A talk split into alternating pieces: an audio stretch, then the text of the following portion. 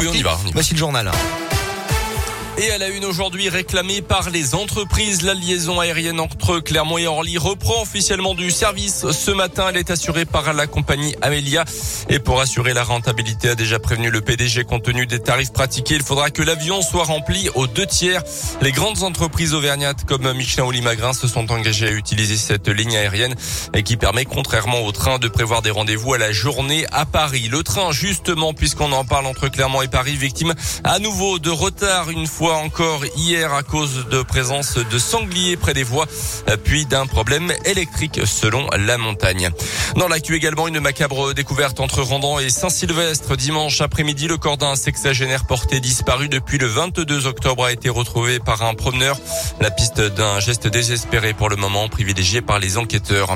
Je rappelle que les pneus neige sont désormais obligatoires dans les départements montagneux. Depuis hier, le Puy-de-Dôme, la Haute-Loire et une partie de l'Allier sont concernés. Quatre pneus neige ou bien des chaînes dans le coffre pour éviter d'être bloqués en cas de chute de neige.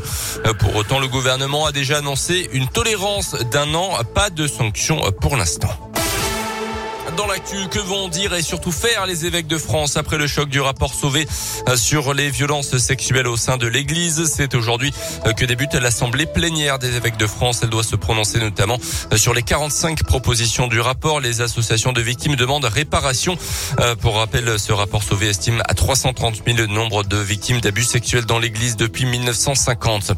Un chasseur mis en examen pour blessure involontaire en Bretagne. Un automobiliste de 67 ans a été gravement blessé samedi par alors qu'il circulait sur une départementale. Son pronostic vital était toujours engagé hier.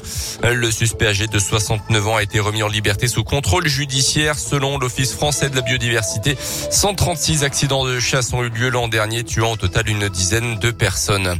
Ils vont tenter de relever le défi du mois sans tabac. Plus de 6000 fumeurs originaires de la région se sont inscrits sur la plateforme dédiée de l'opération. Cette année encore, le mois sans tabac propose un accompagnement personnalisé à ceux qui souhaitent enfin arrêter la cigarette. Il y a toujours le site et l'application tabacinfoservice.fr, mais aussi la possibilité de s'entretenir avec un professionnel. Euh, consultation en présentiel, par visio ou par téléphone au 39 89. Des entretiens individuels ou collectifs pour se sevrer, une méthode qui visiblement fait ses preuves, Léa Dupérin. Oui, car d'après l'Agence régionale de santé, l'aide d'un professionnel augmente de 70% les chances de réussir son sevrage. Les volontaires sont en tout cas de plus en plus nombreux à se lancer chaque année. D'après le baromètre de Santé publique France, depuis le lancement du mois sans tabac en 2016 et jusqu'en 2019, 1,8 million de personnes ont essayé d'arrêter de fumer.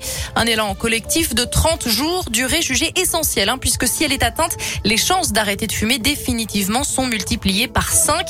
À noter que les traitements par substitut nicotinique sont remboursés par l'assurance maladie sur prescription et ce depuis 2018. D'ailleurs, s'il est en trois ans, le nombre de personnes ayant eu recours à ces traitements a triplé. Selon Santé publique France, en 2020, plus de 3 adultes sur 10 âgés de 18 à 75 ans déclaraient fumer quotidiennement. L'organisme rappelle la persistance des inégalités sociales avec 15 points d'écart entre les plus bas et les plus hauts revenus.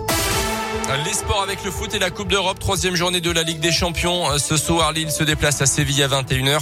Le PSG jouera demain soir et puis près de 2000 euros d'amende pour la Fédération française de foot.